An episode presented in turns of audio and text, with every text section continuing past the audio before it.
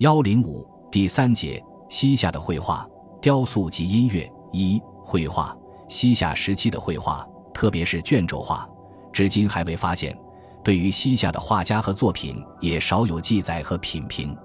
据《宋史·夏国传》记载，西夏元昊帝善绘画，但没提到他有什么作品。这是研究西夏绘画艺术的最大困难。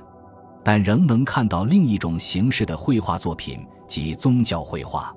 在宁夏、甘肃等地石窟寺内有属于西夏的绘画。举世闻名的甘肃敦煌莫高窟和安西榆林窟，已知有西夏的壁画石窟就达五六十处之多。另外，在安西东千佛洞、酒泉文殊山、内蒙古鄂尔多斯市白岩井等石窟也有西夏壁画，加上墓室和其他品种的绘画。总的看来，西夏绘画资料还是比较丰富的。绘于石窟的壁画，主要是以宗教活动内容为主。早期的题材有西方净土变、弥勒净土变、药师净土变、说法图、千佛、供养菩萨群、罗汉等。这些与佛本生有关的题材，仍是唐宋时期共有的内容。新出现的有十六罗汉，如同本生、金刚手、释迦降魔塔。曼陀罗五方仙、水月观音、炽圣光佛等。不过，西夏所绘的题材比较简单，没有佛传故事和大型经变化，而且以供养、说法、菩萨和净土变较多。这些画的艺术水平和绘画技术水平还是很高的。如在榆林第三窟西壁南侧的普贤图，以骑着白象的普贤为中心，上部重峦叠嶂，亭台楼阁。山水相应，下部画菩萨、金刚等十余身，一侧唐僧隔水向普贤合十礼拜，孙行者牵白马在后站立。菩萨及天宫诸像，面容安详慈善，人神兼备，衣饰华丽，色彩柔和淡雅，画笔线条细匀流畅，衣带有随风飘动之感。与唐宋同类画比较，无论从哪一方面皆不逊色，是山水。人物、建筑合为一体的图画。莫高窟第二百三十七窟前室西壁上的水月观音图，画观音头戴素纱冠，胸佩璎珞，佩帛，身左臂，右手扶膝，侧身屈腿坐在莲花上，身旁置净水瓶，有山势青竹，碧波一片，瑞光环绕。观音风姿俊逸，表情庄重，情景交映，使人肃然起敬。莫高窟第三百二十八窟绘成列队式的供养菩萨，东壁下四尊体型高大，主尊皆佩璎珞戴花，披彩帛，长裙束护腰，赤足采莲花而立。有的双手合十，有的捧鲜花，有的执香炉等前来供佛。色彩以大亮湿石绿为特色。榆林窟中共绘有三处唐僧取经图的图画，一在第二窟西壁北侧。水月观音图下边画唐僧隔水向观音河施礼拜，后孙悟空牵马在后。一在第二十九窟观音像下，唐僧恭敬地向一位手执鲜花人询问和回答，悟空牵马在后。第三幅在第三窟内，唐僧取经故事是中国数百年来家喻户晓、妇孺皆知之事，系以唐贞观年间。玄奘西去印度的真人事迹演绎而来。据王静茹先生考证，见之于壁画形式的《唐僧取经图》，有文献可考的，要以五代时期绘于扬州寿宁寺的为最早。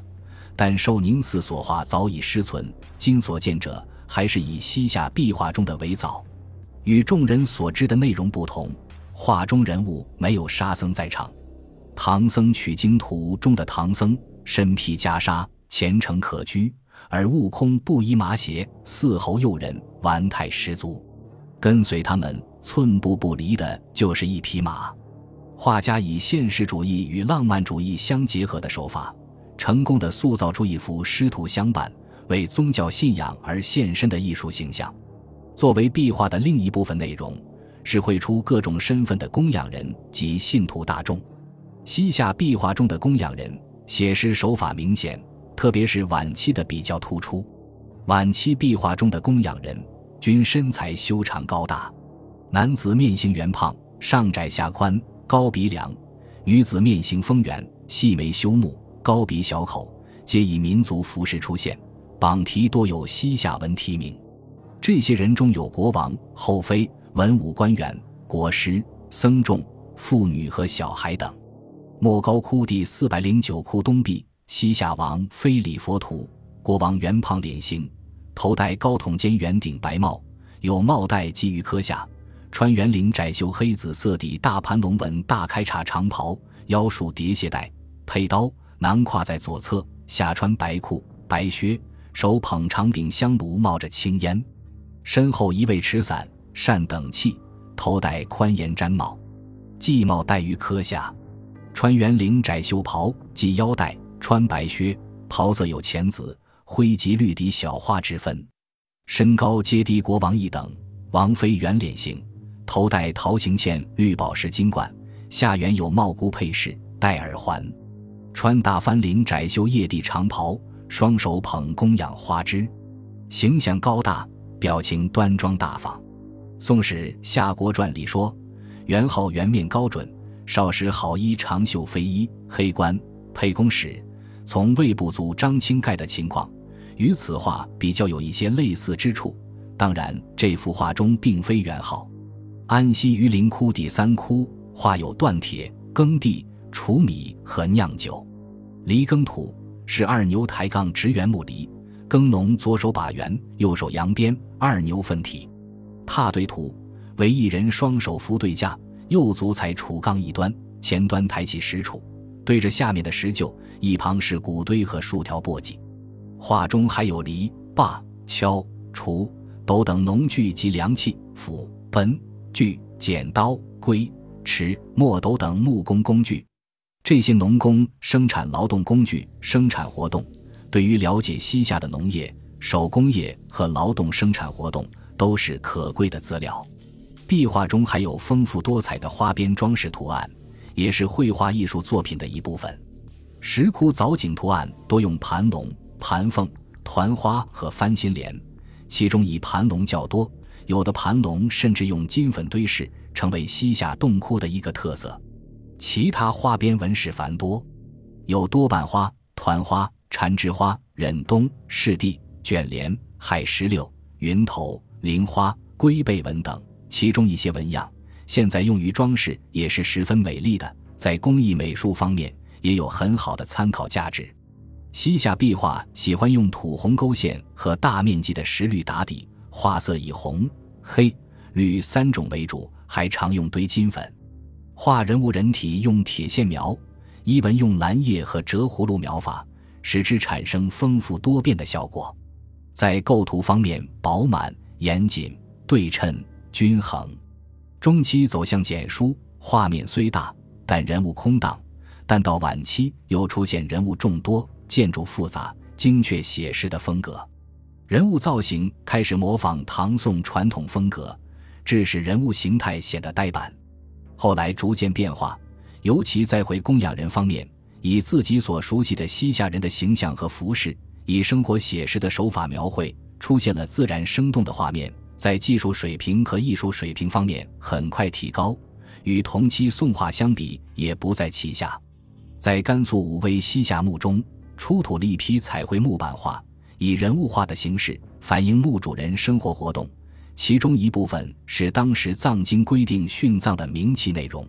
画技以铁线描勾勒出刚劲有力的轮廓，再用青、绿、红、黄、香、粉平涂，兼有浑染。与石窟画以石绿打底色有所不同，具有绢画的味道。木板画多数长十五至十七厘米，宽六至九厘米；小块长九点五厘米，宽四点五厘米；大块长二十八厘米，宽十点五厘米。分别绘男主人与女主人、男士与女士、男仆与女婢、马夫与马、守门武士。有八块人马版画，后面分别墨书“天官蒿里老人”“南墨人”“湖北墨人”“太阳金鸡童子集全”等。从所画人物服饰区分，有汉及西夏人装束，人物面相也有西夏人，都是以写实手法绘出的。画中墓主人表情庄重，男女士善良大方，武士雄健有力。其中马夫左手牵马，右手执鞭，在马头前拦住四蹄飞奔的鞍马，很准确地抓住马夫与马二者行动的一刹那，把最有动感的关键时刻落笔于画中。男女士手中拿有衣服、莲盒、拂尘、水壶、盆、拓壶和浴巾，是一般中等人家生活中常用之物。通过这批木板画，可以了解到西夏人社会生活的一面，同时也看到了西夏民间艺人的艺术水平还是不低的。本集播放完毕，感谢您的收听，喜欢请订阅加关注，主页有更多精彩内容。